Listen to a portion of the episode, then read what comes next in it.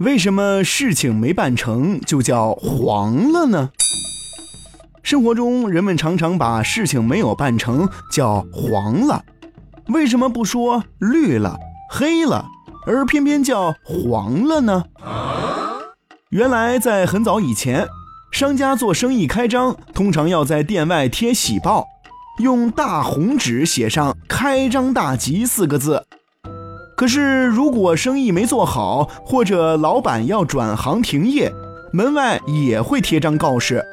这个时候用红纸写就不合适啦。于是呢，就改用黄纸来写，写上“收视大吉”这四个字。也正是因为这样，人们便把店面关门或者生意失败说成是黄了。